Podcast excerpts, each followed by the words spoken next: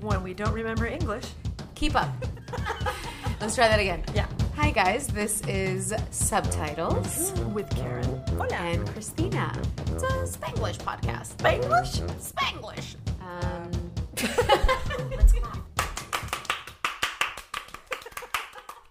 round two. Round two. Here we go. Welcome to another episode of Subtitles English. in Spanglish.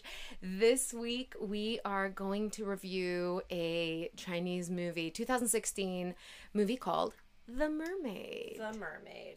Which- It is a slapstick action. Kind of. It's got some rom com. It has some It's rom- a lot of things. yes, it's a lot. Of, it definitely Karen put it best halfway through the movie. She's like, I have yet to predict anything. Nothing. Mm-hmm. Um, yeah, it's completely unpredictable. If you like Jean Genet and Amelie and Micmacs and that kind of like hodgepodge, is that hodgepodge? Hodgepodge. Hodgepodge. Yeah. And that's Mezcla. only Una for a few mezcla. minutes. Yeah, that that this is taken to the extreme. Yeah, and there are moments where you're like, "This is inspired by an acid trip," and there, and then, And why are we action, not high and- watching this? And the X Games, and by the way, Yes. so there are mermaids. There's an yes. Octoman, octopus, mermaid, whatever he is. He's got, you know, he's an octopus and a man, and um, they do not shy away from showing the mer people and the octopus guy. No. So it's not like they're they're trying to get by with a little bit of CGI here and there. The mer people and the octopus guy are everywhere all the time. Yes. They um the effects are a mix. At some points it looks like you're watching a cartoon movie at one point and it's still I okay, before spoiling everything because I probably will on Okay. this one. Okay. Um loved this movie, oh, but it was great. that being said, Yeah. you have to go in with an open mind. Yes. we had no context uh, we a friend of ours um, charlie barnett who's a fellow actor worked with me on valor he's become a very close friend of ours recommended this He movie was on Russian Doll. he was in russian doll he's in a ton of things he's fantastic actor you know classically trained juilliard can do anything this guy you can have him be a good guy a bad guy angry happy in love sad like he is so malleable and he is fantastic um so he recommended this movie Mm-hmm. he also has similar sense of humor and sensitivity sensibilities sensibilities Sensibilities. sensibilities oof english is So you hard me va a recommended this costar un one. poquito eh Not sure when he saw it. Was he? This is something that he just recently I think he saw it and like and passed it on to us. maybe when it came out on a plane or something he said. Okay. And he's like, "Look, it was just really great. You should check it out." The mer- the mermaid title alone got me interested. I was in Um, automatically. Just a quick. I'm I'm looking here at the description. Uh, it is the uh, story of a playboy businessman who falls in love with a mermaid sent to assassinate him. So that's how it starts off. And the description. Let's see. Released in China, February 2016, broke numerous box office records, including biggest opening day and biggest single day gross through its seven day release, as well as having the biggest opening week of all time in China. And it's the seventh highest grossing film of all time in China. Biggest opening week of all time in China. That's right. wow. If any of you have seen Kung Fu Hustle, Yes. it's hilarious. Stephen It's Chow. Phenomenal. Um, Same director. Same, yeah, Yeah. same creator. So, uh, but although different, Kung Fu Hustle is more consistent. This one again, roller coaster doesn't begin to describe the experience of watching this film. Pinball machine maybe a little bit Machine, more. I think, yes, came up just that like night. very sharp Just ding, ding, just ding, ding, plot what? twists Yeah. here and there. Sure. Completely unpredictable. weird reactions or or maybe we were saying maybe there's something about the humor that is uh, makes sense in China yeah. and to us is is unusual like Right. strange overreactions that are humorous that to us seem so one of the thing, comps that I was thinking about was when I watched Anchorman the first time, or a lot of Oh, Okay. Will Ferrell movies. Social context, being from Spain, I had none Right. for a lot of the jokes that he was, uh, um, you know, making, and I didn't get it the first few times. And then after living here for a few years, then I started to understand. I was like, oh, Mm-hmm. Anchorman okay. of all the movies uh, or to- Talladega Nights, or right you know, Some of they those just things are very specifically American information that's Yeah. true although with Anchorman that one took everyone a second watch you think so? for sure. It, it, it becomes one of those like more cult classic type movies. Mm-hmm. Um, a lot of people the first time around were like, "What the bleep is going on here? Oh, we we cuss on this podcast. Yeah, I What know the it's a fuck? little weird. We'll get there. she'll she'll get comfortable enough. She doesn't refrain from doing so in real life. So not. And my mother says, "Why did I send you to Catholic school?" I know, I know. We're both, I guess, you know, we, we try to portray um, ourselves as incredibly professional, ladylike, you Ladylike. Mm-hmm. know, businesswomen, and uh, curse like sailors. Deep, You know, I they mean, we say just can't help it. that um, if you swear, it's uh, si- it signifies being kind of more honest. I suppose because you're I'll take it. like more off the cuff. If you're okay with swearing, then you're more unstudied and and less. Um, Mm. I'll go rehearsed with that. in your speech, and therefore more likely to be honest. I I was actually wondering Hmm. if in The Mermaid, um, they it's in Mandarin, so obviously we have no context to translate. Um, We're but relying 100% on we're those subtitles. on the subtitles, and some of the subtitles uh, were not translated to. Oh, see, oh. Yeah, we're not we're not 100 percent sure about the accuracy of the subtitles. We can't. Yeah, so tengo cuidado con el. ah, when? Ooh. Sorry, guys. no, Ooh. it's okay. we got this. We will make it happen. Mm-hmm. Um, so yeah, some of the subtitles were a little bit hit or miss when with English. So we can only assume that it's because there are a lot of terms that were not easily translated. Um, I really wish we had the context of uh, somebody who spoke Mandarin to be able to kind of describe how accurate those subtitles were in this case. There were also some really weird audio moments, right? Where even the Mandarin wasn't lining up with Mm-hmm. as the if the lead actresses. ADR yeah had gone weird or there was a lag. right. And then what is that intentional? I mean, it's a huge movie with a big budget. It's not like they do an ADR mess up and be okay with it. Um, no, I'm assuming that they would absolutely just try to. I, I think it's change in dialogue most likely. feel like, Sometimes you do too, it and you I- try I to wonder if match it's it an up and it effect. doesn't work. kind of like the like you know older martial arts films Mm-hmm. they tend to like the kind of bad dubbing and i wonder if it's a play on that because they were Mm-hmm. Like also intentional? using yeah and they were also using the sort of music that you hear in those old school martial arts films i'm Yeah. not going to sing i don't know what i'm doing in terms of singing the songs but um, for those of you that have watched any martial arts films you'll know what i'm talking about from jump Mm-hmm. So, um, if you haven't and you have a chance, watch the trailer even. The trailer for Hmm. The Mermaid sets a tone.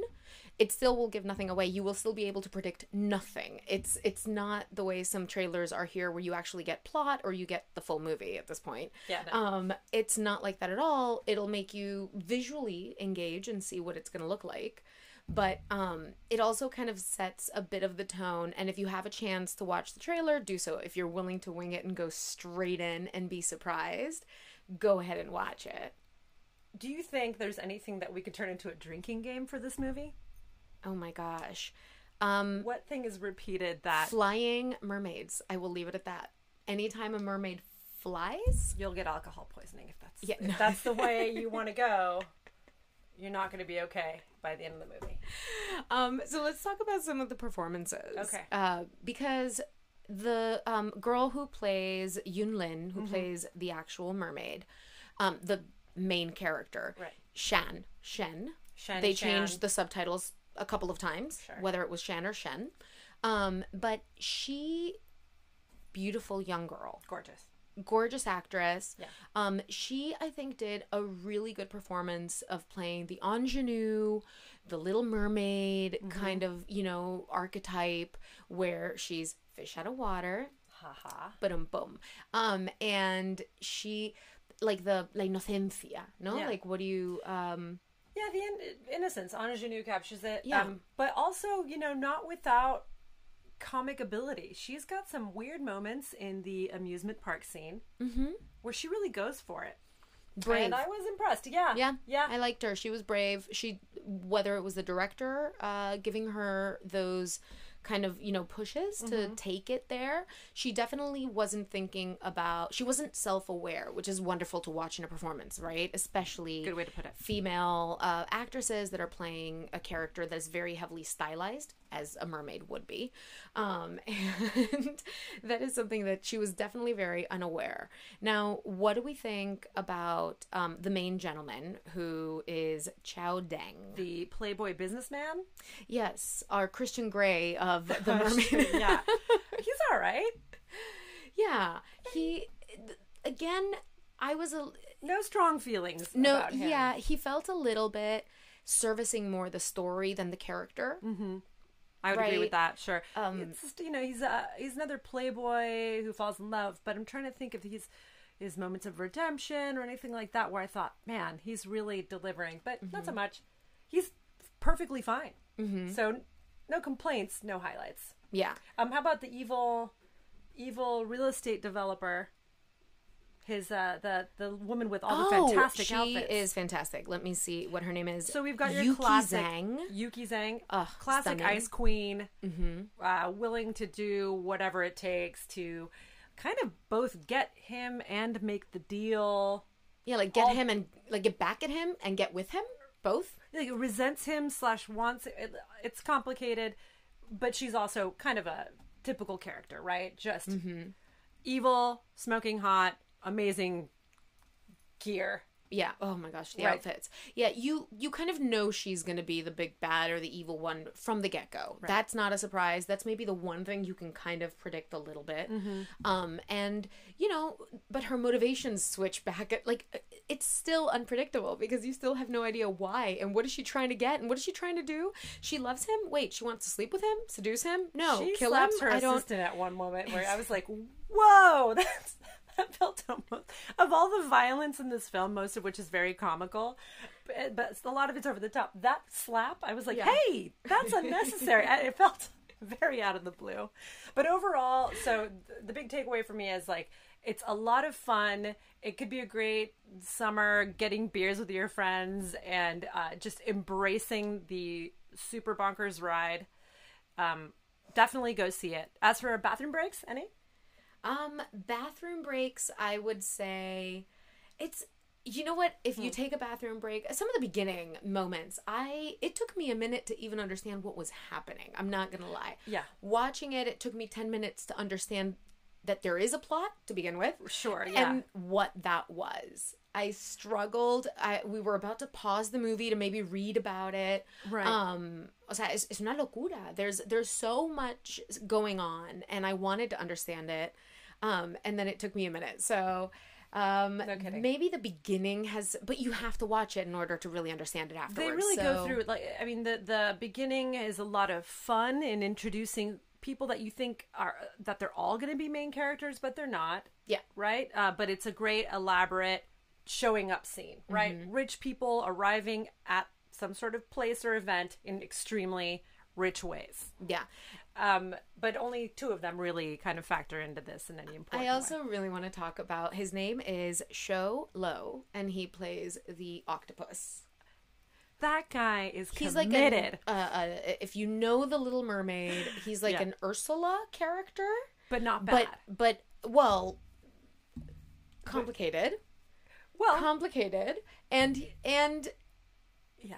and male and blonde dreads and more than eight tentacles just just need to drop that in there it's more than eight for sure he's walking around and he just like you know has like these really crazy effects i loved him He was great. He's blindly in defense, of course, of his own people, as he should be. love it Um, he puts up with a lot of pain yes. A lot. in a funny way. yes Um, Um, it's he is uh, kind of um, an unsuccessful mastermind. And he's doing his goddamn best to to to have this playboy businessman executed because of things that we won't reveal. Yeah. But, so um, if if you have seen it and you see it, write us, let us know what you think. Um, here's one thing, especially too, if you are familiar with, you know, it's both Mandarin and Cantonese, I think, at some points, um, from from what I've read. If you are familiar with the language and with the context and the social uh, kind of customs and the sense of humor, especially, let us know because at one point, my hypothesis was this was a scary movie of sorts. It was a parody of a lot of other movies, of Aquaman, of, you know, kind of like these The Little Mermaid and all of that. Um, it still had it still had a very um like eh, prominente like um like a very main focus on conservation It did. Um, the mer people's area is being threatened. Mm-hmm. People are going to very damaging lengths to make sure that marine wildlife are not in an area they want to develop. That's all very true. Um, so Mm-hmm. Which that's, you know, that's again, good. for It's for a, good major message. blockbuster, a major Chinese production, Right. is still a new, a relatively new angle. Let's face it. Yes, um, socially and, and politically for That's them right. to be able to somehow draw parallels with the movie like the cove right and all of those movies and kind of like the the dolphin uh, slaughters and Right. stuff so for them to be able to do that socially and politically it's still i think it's like an advancement i loved it i loved Hmm. the entire movie the sense of humor everything there's a part of me that doesn't really know why i loved it does that make any sense I mean it's look, it's silly, and that's that's the part of it that if you embrace it, the silliness, Mm-hmm. then you're doing really well. This that's the frame of mind to get into for this film. Um, the the the scene at the police station. You know, everybody in the loves to trailer. see. Everybody loves to see how how the police sketch artist is able to translate whatever the word is. You know, like the description of, of of the person that's been attacked or violated, and you want to see like that moment. They're like dun dun dun, and they are able to milk this gag over and over and over again. It was a highlight. That was amazing. yeah When you see that, you'll yeah, thank me later. Yeah, that was definitely great. Um, But uh, I think maybe the only if I want if you want to call it a bathroom break, if we must put one in there, the senior kind of grand dame of the mer people giving the backstory of how mer people and man um, split apart and how man eventually became evil. It got a little long. Um, they did some really beautiful CGI stuff with water storytelling, um, but she also took a minute to step in when she needed to be there later on. but again, watch and then you'll agree.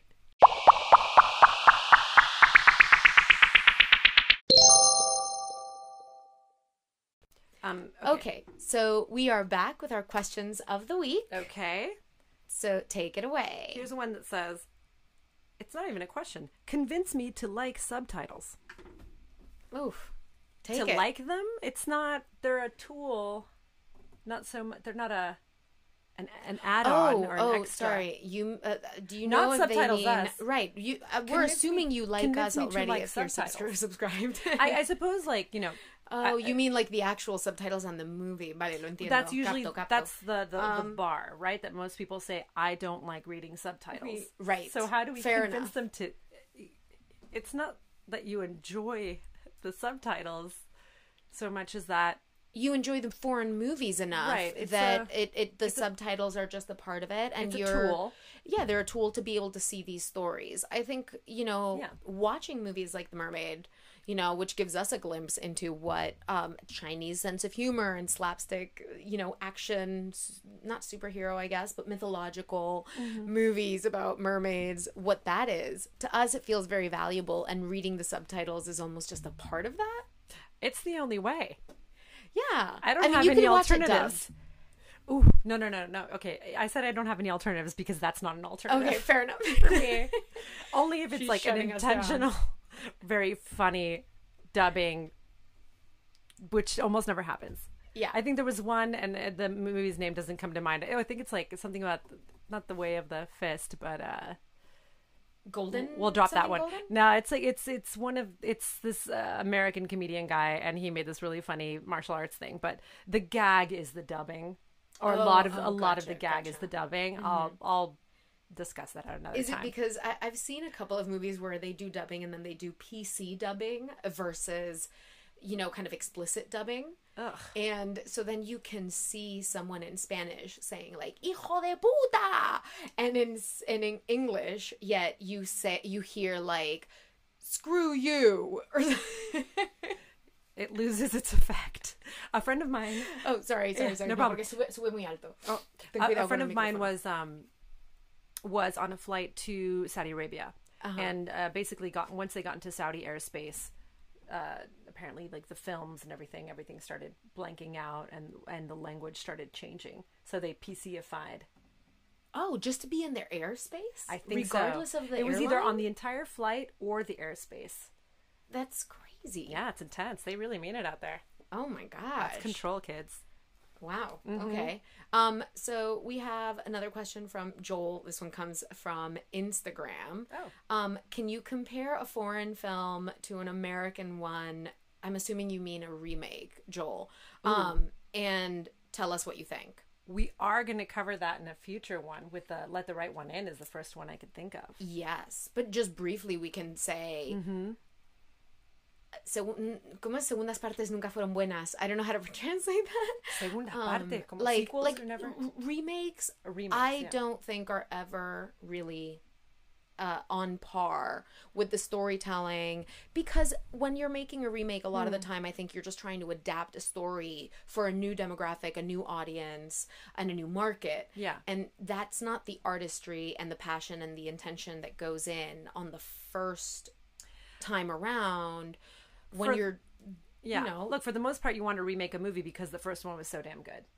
I don't think anybody. Right, and I think that's the wrong reason to do so. Right. My argument being you should remake a movie that you think didn't execute well and was a piece of shit, Right. but had a great concept or the script, you know, it didn't do it justice or something. And I think, too, there's so many parts to making a good movie. It's such a special sauce, and there's so much magic involved because it's such a huge undertaking. And there's m- so many actors and the director and the locations, et cetera, et cetera. There's also language issues. If you're trying to remake that movie in, a, in another language, it might not translate as well. If you do a cover of a song, for example, some people have improved on the original. right? But um, that's usually one artist instrumentation. You can kind of mess with that a little Mm-hmm. bit more. But movies, I think it's really tough to, to recapture what Yeah. made the first one so great. So I'm not going to say it's futile, but maybe some people out there know about remakes that have somehow uh, improved upon the original. Oh, Let funny us know. enough, I'm going to say um, maybe not a remake and improving on the original concept, but I remember watching and highly enjoying the Office remake of the British version. Oh, because Steve Carell, for me, has something that really Yeah. taps into that character as well. Different version than the Ricky Gervais, Mm-hmm. but I thought it was incredibly well done. I don't think I'm the only one that thinks The no, Office no. is amazing. that's obviously. actually but a huge, perfect example. it's it's the only one I can think of that did it successfully in my mind. Mm-hmm. I wonder. Well, so the actors were all great. Mm-hmm. Um, I suppose, you know, the the office setting and so on, pretty universal. So it's not like you know we're trying to you know, have to we have to go to Paris or instead of Paris we'll do we'll do some other Dayton, Ohio. That's not going to work. Yeah. But in this case, you know, you, you can you can definitely recreate the office. We have offices here in America, Yes, yes, you do. and we have good comedians. well, except now that during work- COVID, we don't know. Maybe we're getting rid of those too because I'm we're all working sure- from our living rooms, our basements, like this. And Ricky Gervais, I'm sure, was able to, you know, if he he's the mastermind behind the whole thing, so Right. he was obviously able to. he talk was about obviously it. Yeah. involved. Yeah, yeah, yeah. Yeah. Um, so that's the only one I can think of, but um, Yeah. we'll see. Excellent. That being said, we're gonna move on to our aceptamos pulpo. What so That- great that's- for this no, movie? th- That's a butterfly. Is that? Is I was like, eight. Is, are those hand gestures? I can't. I can't be uh, this octopus. Wolverine? Oh, is that it? Is that Maybe that's a Wolverine? good octopus. Sorry, isn't that a good octopus? Um, aceptamos pulpo. I, Aceptamos pulpo. God, I feel like that we could just pull a pulpo topic out of that one. I think you know what I actually think we should. Um, here's one that I want to pull out of that movie Mm-hmm. Okay. in particular that I want to talk about. Yeah. Um, and that is violence against female characters. get Because heavy, there were kids. some well, Let's yes. see, let's see. Because there were some moments in this movie that honestly I was uh, concerned about the Little Mermaid, the way that they were so violent with her. Um, I understand it was slapstick, but I think if you watch, even if it's super slapsticky and kind of like scary movie, it tends to be the main character tripping, falling, something not or accidental, right? Like she runs into a pan or something or a door. It doesn't really normally um, you know, come from a guy grabbing a woman by her feet and slapping her against the floor or some crazy thing. And in this movie, they kind of went there. Yeah, I guess they did.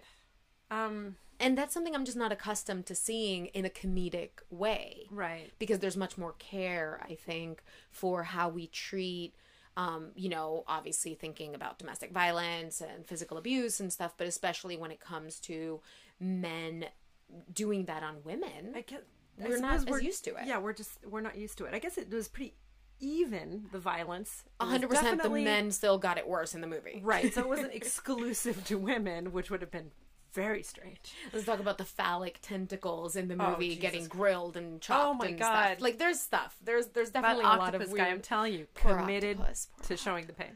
Yeah. Um, ooh. uh, yeah. Well, okay, that's okay. She's right. It was it was a little bit weird to see that sort of violence. Um, and let's let's look at some other possible uh, octopi cross issues. Let's see Funny here. enough, if you don't know it yet, I'm willing to throw this in just because we're talking about Uh-huh. octopuses.